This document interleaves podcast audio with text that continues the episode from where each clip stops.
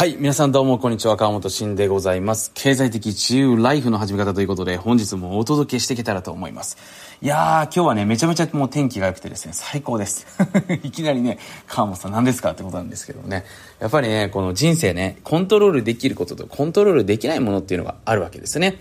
で、まあ、インディアンの教えでね、コントロールできるものとね、コントロールできないもの、そしてそのね、違いを、えー、くれてありがとうみたいなね、ちょっと今、あの、微妙にアレンジしましたけれども、まあ、そういうね、素晴らしい教えがあるわけだと思うんですけれどもね、まあ、特にその、コントロールできないものの中に、やっぱりこの天気、気候っていうのがあると思うんですね。だ僕もね、世界中いろんな地域回ってね、やっぱりこの空気が気持ちいい地域ですよね。まあ今僕はそこを優先して選んでね、先進国で空気がものすごく綺麗なところ。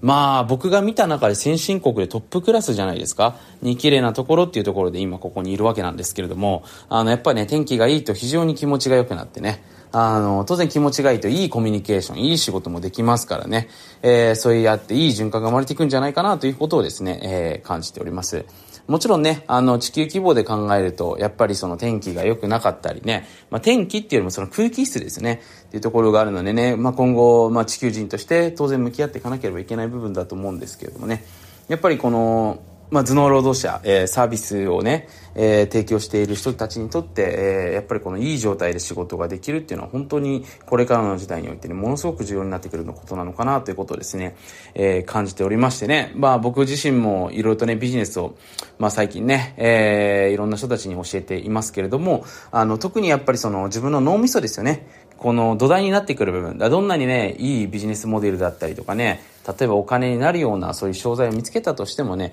その人の脳みそだったりとかモチベーションになっている根本の部分っていうのがね、やっぱりしっかりとこう整っていないと、いい形になってないとなかなかやっぱりいい形で進んでいくことってできないと思うんですよ。なのでね、そういった部分を少しでも多くの人たちにもね、えベースの部分からですね、えー、お手伝いしていけたらなというふうに、えー、思っております。まあそんなわけでね、今日も皆さんと一緒に、えー、いろいろと新しい学びとね、刺激を、えー、全力で、えー、共有していけたらと思います思いますので、ぜひ今日も楽しみに聞いてみてください。はい。今回はですね、経営者が使う直感力に関してね、お話をしていけたらと思います。まあ、インスピレーション、直感ね、えー、これに関してはですね、皆さんも一度や二度は人生の中で経験したことがあるんじゃないかなというふうに思っておりますけれどもね、この直感っていうものがね、どういうふうに機能していくのかってことですね。そしてこの直感力を高めるために重要になってくることを、今日は僕自身の経験談の中からね、お話をしていけたらと思います。まあ僕がですね、一番最初にこの直感を感じた時っていうのはですね、えー、自分でまず大学を辞める時ですね。まあ大学に入ってですね、しばらくして、まあアメリカに留学をする経緯がございました。まあこのアメリカにね、なんとなく行った方がいいんじゃないのかなっていうところも直感だったんですけれども、まあそこからね、始まって、えー、実際にね、アメリカの留学中に、えー、まあ、ロサンゼルスの近くにいたんですけれども、感じました。俺はもしかしたら、大学生っていう生き方、時間を過ごすよりも、起業家として生きてった方が、なんか俺的にいいんじゃないかなって、俺の体が喜ぶんじゃないかなと、なんとなく思ったんですね。で、この時が結構大事で、これね、僕が誰かの話を聞いて啓発されたわけでもなく、何か本を読んでそのように感じたわけでもなく、なんとなくですね、心の深い部分からですね、そういうメッセージっていうのが聞こえてくるんですよね。で、これ結構ね、あの、直感力を、あの、見極めていくときにね、非常に重要になってくることが、直感っていうのはね、衝動ではないんですね。だ衝動っていうのは、何か、その誘発剤があってですね、まあ、テンプテーションっていうふうに英語だと言われてますけれども、あの、そういう誘惑されて、例えば、インスタグラムでね、どなたかが高級時計をつけてるのを見て、俺も欲しいな。これは明らかに直感ではないんですね。っていうものではなくて、普通に平常時に。自分がどっちかっていうと、なんか別に新しいことしてるわけじゃないんですけれども、急に何か移動してたりとか、特にね、自然と一緒にこう、なんか同調してたりとか、何かリラックスしてる時に、俺なんかこれやった方がいいんじゃないのかなって突如こう降ってくるメッセージっていうのはあるんですね。なんかあの人に連絡してみた方がいいなって言ってるなと。で、その先には要はメリットとかってないんですよ、まだ。だ僕もね、起業するっていう、その自分で大学を辞めて起業するっていうメッセージが出てきた時って、別になんかこうね、あのー、メリットが見えてたわけじゃないんですよね。今大学を辞めて起業すると、いや、俺は大学中退して起業家として、えー、世の中に認識されてみたいな。全然メリットが見えないんですよ。ただなんとなくそっちをやってった方がいいんじゃないのっていうね。この先が想像できないけども、なんかやった方がいいっていうね、そういう指令があると。で、どっちかっていうと、ちょっとそれをやるのは難しいとね。で、こういう部分っていうのが、実は直感なんですね。で、まあ、最近ね、僕もこれに関してはちょっとエネルギーレベルでの、あの、勉強っていうのをしているのでね、もうちょっとこう、紐解いて説明できるようになってきたんですけれども、まあ、ちょっとね、話今戻しますよ。で、そこから僕自身ですね、実際に大学を、まあ辞めるわけですね。まあ辞めることになって、本当に独立したらですね、やっぱりこううまくいってしまったわけなんですね。あの時の本当に直感に従ってよかったなっていうふうに思うわけですよ。で、エピソードその2。まあ僕の今の奥さんとの出会いですね。まあちょうどね、僕と奥さんとはですね、まあこれ僕の恋愛の本ね、あの21世紀こそもっと恋愛にのめり込めってね、実はこれ、あの、海外でも出版されてるんですけれども、あの、この本をね、えー、出した時にも書きましたけれどもね、ちょうど僕はですね、奥さんとはずっと友達だったわけですね。で、よくある本当に飲み会に一緒にいる、複数にいる中での一人みたいなところで、特にね、別にすごく仲いいわけでもなかったんですね。で、別に女性としても見てなかったですし、まあ、僕の奥さんも僕のこと男として見てなかった友達っていう感じ。それがね、たまたま面白いですよ。これ、あの、友達4人とね、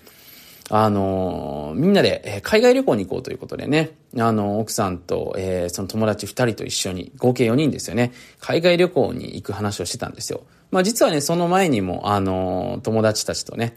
えー、複数の国にこう何名かで行くようなことをやっていましてね、まあ、その延長線上で、じゃあ今度ここに行こうよみたいな感じで、あの、そういうね、旅行を計画したわけですね。で、本当にですね、あの4人で行く予定だったんですけれども、そのうちの2人がですね、急遽行けなくなっちゃったんですよ。まず1人目はね、ちょっといろいろと、あの、友人とね、揉め事があってね、でき、行けなくなってしまったと。ね。まあよく話だと思いますけれども。で、もう一人っていうのはもう本当行く予定だったんですけども、ギリギリ前々日ぐらいになって、あの、急遽すいません、ちょっとね、えー、まあ、親族に、えー、の、まあ、不幸があってっていうことでね、まあ、行けなくなってしまったということでね、僕結局その奥さんと、今の奥さんとね、二人で行くことになっちゃったんですよね。で、別に行ってもね、僕、あの、そういう 話ですけど、やらしい男でもないのでね、あの、まあ、普通に本当にね、コミュニケーションしたんですけど、なんかビビビッと来たんですよね。なんかこの人いいなとね。なんかこの人、うん、なんかあのー、いい気がするよっていうなんか直感が芽生えてね、ただいくつかね、諸条件っていうのがあったんですね。諸条件。まあ、ちょっとここではね、話せないようなことなんでね、僕とどっかで会った方は聞いてほしいんですけども、諸条件っていうのがあって、その僕も決断できなかったんですね。ただ、やっぱりね、その、自分の直感を信じて、いや、これは多分何か意味があるなってことでね、えー、ちょっと奥さんに、まあ、スペイン旅行中だったんですけども、えー、告白しようということでね、えー、告白を試みたわけですよね。まあ、そしてこう、今に至るという形に、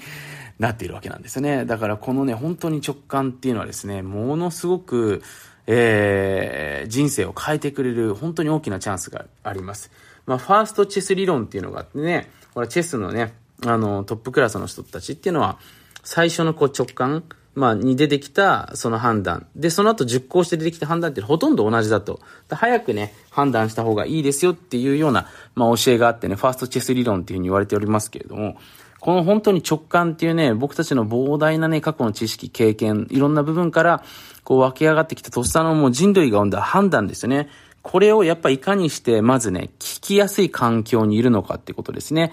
で、あとこれをどのようにして、じゃあ自分の人生に、まあ、インプリメント、こう、取り入れていくのかっていうところが、やっぱりこれから人生を変えていく上で、ものすごく重要になってくるんじゃないかなというふうに僕自身は考えております。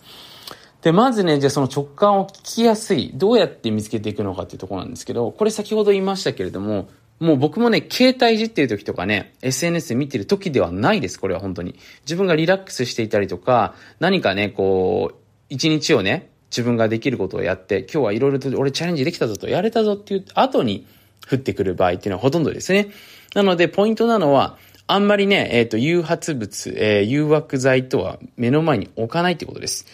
だから僕自身は、その、いつもお話ししてると思うんですけれども、あの、スマホをこうね、何にも目的を見ずにね、何にも目的をなしに見ることっていうのはないです。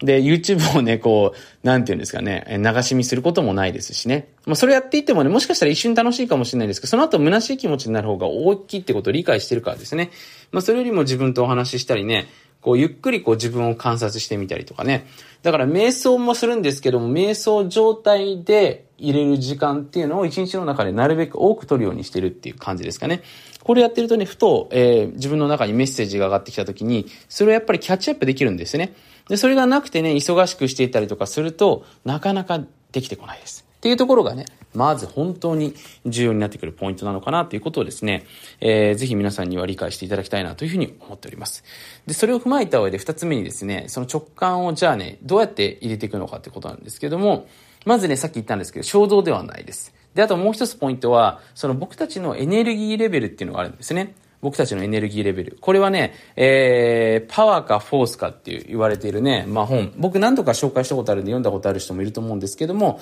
えー、デビッド・ホーキンス博士の、えー、まあ書かれたパワーかフォースかっていうね、素晴らしい本がありましてね、まあここにも書かれていますけど、その人間のエネルギーレベルが200以下の時ってね、まあその自分のオーリングテストというかね、キネシオロジーにおける自分の心の声っていうのは聞けませんっていう話がありましてね、本当にその通りでね、エネルギーレベルが低い状態だとなかなか聞けません。だまずね、僕がお勧めしてるのはエネルギーレベル上げていくためにね、まあいろんな方法があるんですけれども、しっかり健康状態を良くしておくってことですね。だジャンクフードとかね、あの腸内環境が乱れていたりするとね、エネルギーレベル下がります。で、エネルギーレベル下がると当然ですけれども、いいパフォーマンスできません。自分の体の声、心の声聞けません。だ直感も聞けません。だまずここの部分をしっかりと、えー、整えていくと、当然ですね、いいメッセージを受信しやすくなってくるという形になりますということ、形ですよね。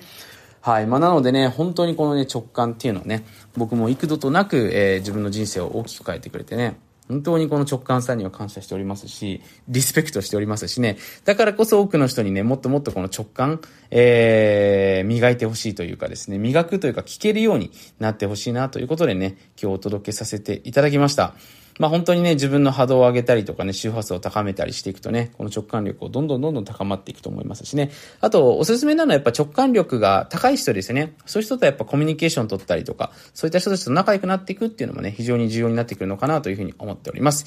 はい、そのわけで今回もね、少しでも皆さんのお役に立てていただけたら嬉しいです。また引き続きこの番組楽しみに聞いてみてください。まだ登録してない方はぜひね、登録の方もしといてくださいね。はい。今日もありがとうございます。